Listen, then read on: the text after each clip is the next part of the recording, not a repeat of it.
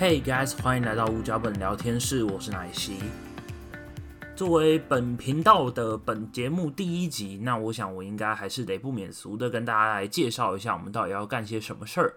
那所谓的无脚本聊天室的概念呢，就是说我会找一个最近我看到我觉得很有兴趣的东西，然后来跟大家好好的聊一聊。那过程中不会有所谓的脚本的存在，就是我不会，现在我不会知道我最后会讲到哪里去。嗯，那我自己算是一个比较喜欢跟人聊天的人，那话匣子一打开之后，我也不知道什么时候会停住，所以呢，我会用着用心讲干话、用灵魂煮鸡汤的正向精神，来把我每一集的呃内容呈现给大家。那既然是无脚本聊天室，想必过去应该有很多很多次失败的结果。嘿，例如现在各位听到的这个版本，名义上就是 Take Four，也就是我录了第四遍。因为前面几次到后来的发展，嗯，跟我想的不太一样。对，所以希望这次可以成功。如果你有听到这一集上线的话，那就代表我终于在第四次的成功了。耶，好，给自己一个小小的掌声。好，那今天就是第一集《浪人情歌》当年有多红。这个是前一阵子我在 PPT 上面看到的一篇贴文哦，他在旧课版上面整理了《浪人情歌》当年有多红的证据。那所谓的证据呢，不过就是五百的《浪人情歌》的官方 MV 底下的一些留言。那这些留言都还蛮有趣的。那就包括，譬如说，像是这首歌当年有多红呢？我有一次在百货公司的男厕小便时，一时兴起哼了一段：“不要再想你，不要再爱你。”结果左右的人就跟着唱了起来。到了副歌时，连在隔间里上大号的人也开始跟着唱。一群人就这样维持的小便和大号的姿势，唱到口白结束，再各自一语不发的洗手走出厕所。嗯，就是这么的干话。那还有另外一个留言，就是这首歌当年有多红呢？我在高雄一间民歌西餐厅打翻水，服务生急忙过来，我很不好意思的跟他说：“我会擦，我会擦。”去我不小心滴下的泪水，然后整间店就跟着一起大合唱到口白结束，就是诸如此类，以这首歌当年有多红呢为开头的一些，嗯。干话跟创意留言，那意外性的导致了很多人涌入了《浪人情歌》的 YouTube 影片里面，下在下方留言，就是做一些很奇怪的创作，包括连我是小生的小生，那就是 PET 跟 Facebook 大家都可以看到那位很喜欢讲干话的小生，也都在底下留了言，那非常有趣，大家如果有兴趣的话，可以去看看。那话说回来，《让人情歌》其实是一首很久以前的歌了。虽然他的 YouTube 是二零一二年才上传他的 MV，但其实这首歌比我老，一九九四年哈，我一九九五年生。那这首歌一九九四年的歌，在这首歌的 MV 的最后有一个超有年代感的口白，也就是刚就是前面提到的，就是所谓的唱到口白结束的那个口白。那口白真的是。第一次听的时候，你应该就会觉得他，如果是别人来讲，一定尬到爆。但他是五百诶，所以应该蛮合理的。那那个口白就是，我记得是，我想到了一个忘记温柔的你的方法。我不要再想你，不要再爱你，不会再提起你。我的生命中不曾有你，这样子就超级有年代感。呃，我想许多年纪比我小的朋友对于伍佰的印象，在过去可能就是《你是我的花朵》啦，或是《火山》这样子类型的歌曲，那就是比较台式摇滚哦，就是我们用台式摇滚来称呼。那如果用比较贬义的方式来讲，就会觉得这些歌有点无脑又俗套，那不知道他到底在唱些什么东西。但其实这只是伍佰歌曲的一小部分哦。那呃包包括我现在就是因为演算法的关系，所以浪人情歌带我就是重新听了很多伍佰的歌，伍佰的歌不是歌，伍佰的歌，就是包括像他很久以前的《笑脸安娜》、老阿楚、挪威的森林》《爱你一万年》《痛苦的人》，甚至到很有故事的《白鸽》，其实这些歌曲都是呃我小时候甚至到长大的期间，一直陆陆续续都还是会听到的一些好歌。那包括他后来在近几年推出的专辑，像是点阿辉跟本康，还有让水倒流，也都是非常非常好听的音乐。那是希望大家不要就是每次都把伍佰跟你是我的花朵，还有那些奇怪的舞奇幻的舞步连接在一起。那也有赖于就是想见你的大爆红，让《Let's Dance》这首歌又重新浮到对就是所有人的眼前。要不然可能很多人对于就是伍佰的歌真的是一点认识都没有。那伍佰的歌其实非常有趣。我曾经在有驻唱的一个就是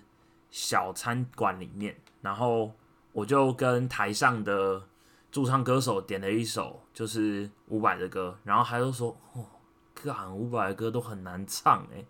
然后我就问他为什么，他就跟我说：“因为伍佰的歌总是在一开始就把重点唱出来，而且他的每一首歌都有他自己的生命力存在，是没有任何人可以去。”比拟也没有任何一个人可以去取代他的，他就是台湾乐坛的摇滚传奇人物，就是对很多人来讲，他就是这么伟大的存在。那其实很多人有找伍佰一起做过合作，就是在演唱会上面找伍佰去当他的嘉宾，譬如说在。呃，之前徐佳莹的《世日救星》演唱会里面，她在唱《求比狗叫》的时候，就是《树枝姑娘》，有请伍佰一起来合唱。那在伍佰出场之前，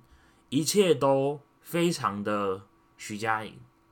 直到伍佰浮出来，从底下的那个舞台缓缓升起，然后配上他那把吉他跟他那个独有的唱腔，就是。瞬间，整个场子变成五百演唱会，完全不夸张。徐佳莹荡然无存，就底下有人留言说，这根本就是五百去你家，然后你马上变客人的感觉哦，非常之贴切。那五月天也曾经邀请过伍佰，就是在他们最近也不能讲最近啊，可能就是在上之前的演唱会里面也邀请过伍佰一起演唱过《挪威的森林》和《爱情万岁》。那当然，《爱情万岁》是五月天的歌，《挪威的森林》是伍佰的歌。那不过听完两首之后，你都会觉得他们是都是伍佰的歌，然后五月天就是被伍佰找来配唱的一群小朋友的那种感觉，并不是说伍佰跟徐佳不是不是什么伍佰，并不是说五月天跟徐佳莹本身没有个人魅力，而是伍佰的唱法还有他整个人的特质都太过突出了，所以导致。你很难去驾驭伍佰的歌，让伍佰的歌变成你自己的歌。那如果你真的要把伍佰的歌变成你自己的歌，你需要经过大量的重新编曲跟重新的诠释，让它成为不同的一首歌。就是你很难用伍佰的方式来诠释伍佰的歌，因为感觉他每一首歌都是用他的灵魂和生命在唱的，这个是非常有趣的。那也因为伍佰的，就是演算法的关系，我也有看到一个非常有趣的，就是呃，被动这首歌，不知道大家知不知道？可能应该也是蛮多人不知道的。那他的副歌可能很就有些人有听过，他就是爱你越久，我越被动，只因你的爱居无定所。就是他的这首歌也是非常好听。那在滚石的官方 official music video 上面，就是滚石的官方 MV 上，《被动》这首歌是采用演唱会版本的，而且非常有趣。就是它的开头是这样：五百就是前面前奏结束，然后我可以很久不和你联络，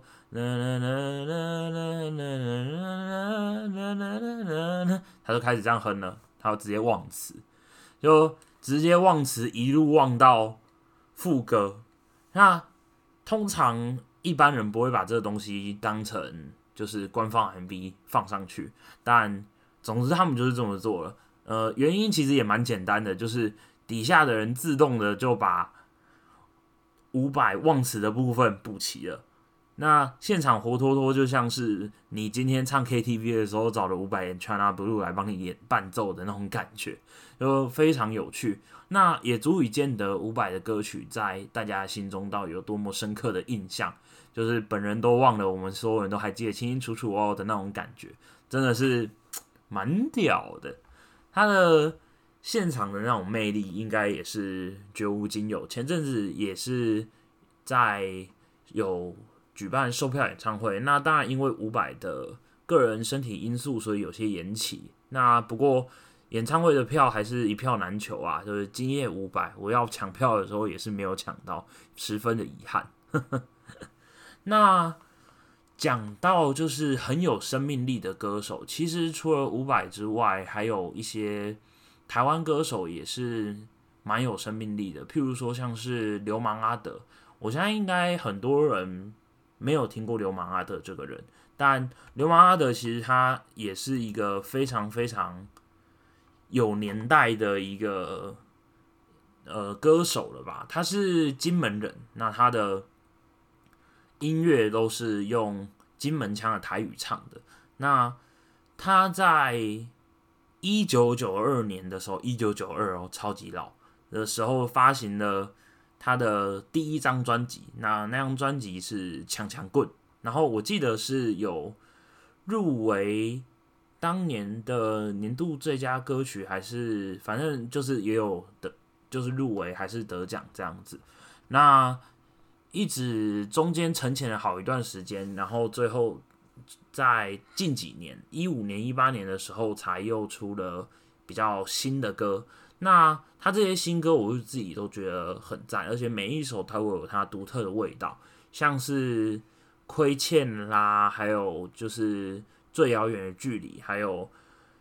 呃中岛美嘉的原呃中岛美嘉原唱的，曾经我也想过一了百了，他把它翻成就是台语版，然后重新诠释，也非常有自己的味道。还有我自己个人最喜欢的，给五十岁自己的备忘录。那这些歌曲不止好听，然后也很有就是特独特的韵味。那 MV 本身也都非常好看，那也都很推荐大家去听听这些音乐。那讲这些比较老的，不能讲比较老，这样好失礼哦。就是讲这些可能比较年代久远的，有一些年代的歌曲或歌手。那我也来讲个最近在我的同温层里面突然爆红的一个乐团，对他们算是乐团，应该算是双人创作组合，他们叫做呃克拉奇 College。那哎，不是 College，College，College 是大学哦，College 对，College 是拼贴画的意思。那 College 克拉奇他们。呃，之所以叫拼贴画，其实原因也蛮简单的，就是这两位他们听歌的风格是完全不一样的。一个就是听经典的华语音乐，然后另外一个都是在听日本的，就是放克啊，还有就是摇摇滚跟重金属那一类的。其实本身是嗯，有 pop 有 rock 有 metal 很多不同的东西在他们的骨子里面的。那嗯，主唱夏子也是一个非常有趣的人。那他是艺术系的学生，然后他本身是阿美族，然后会说日文，但他们唱的歌是台语歌，嘿，非常有趣。所以在 Street Voice 和 YouTube 底下，常常会有人留言在指正他们的台语的用法跟。可能发音之类的，然后他们也是很愿意去做修正，然后一直把他们歌重新的再组，就是重新的再组装，然后重新的再诠释，甚至还找了就是研究所的老师来教他们正确的发音，非常酷。然后他们的美美的，就是头像跟他们美美的就是单曲的封面也都是就是他们自己画的。就是非常有才华，就是艺术细胞非常浓厚的一个团体。对，那他们目前最红的三首歌的话，一个是《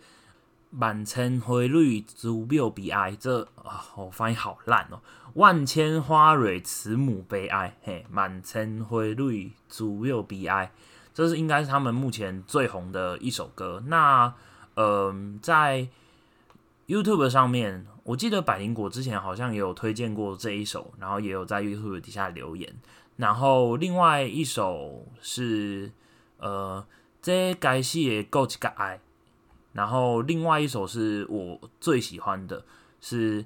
藏火归路灰魂悠悠哉。就是这三首歌是他们目前最红的三首，也是 YouTube 上面你如果要找的话，应该最容易找到的三首。可是还是推荐大家就是直接用 Clash C O L L A G E 的。名字去找，因为我相信很多人应该没有办法打出就是那完整的台语歌名，因为他们的歌词跟他们的歌名其实本身都是用正确的台罗去拼写出来的，所以估计嗯，大家还是直接搜寻克拉奇会比较好找到他们。那嗯，讲到关于生命力的这件事情，就是克拉奇他们在。歌曲之中其实融入了除了很多不同的风格之外，还有一点特殊的佛性的韵味在里面。那包括就是最红的《满城回绿》《b i 里面，他们就有一个黑死腔的唱腔唱的，嗯，南无观世音菩萨。你可以想象吗？就是用黑死腔的那种的声音，然后去南无观世音菩萨。的那种感觉，然后他们其他的歌曲里面其实也有带一点点佛经跟就是嗯佛教的经书的那种意味在里面，其实非常有趣的一个团体。那就是这些有生命的的有生命力的歌者们，其实大部分都有一个特色，就是他们在。现场的时候的感染力都非常的强劲。那当然，呃，克拉奇先 pass 掉，因为我没有听过他们现场。那我自己有听过伍佰跟流氓阿德的现场，都是非常非常有渲染力的。而这样子的渲染力，大部分其实并不是来自于他们的歌曲本身，而是来自于那演唱者他有没有就是打从灵魂。发出的那种声响跟共鸣的那种感觉，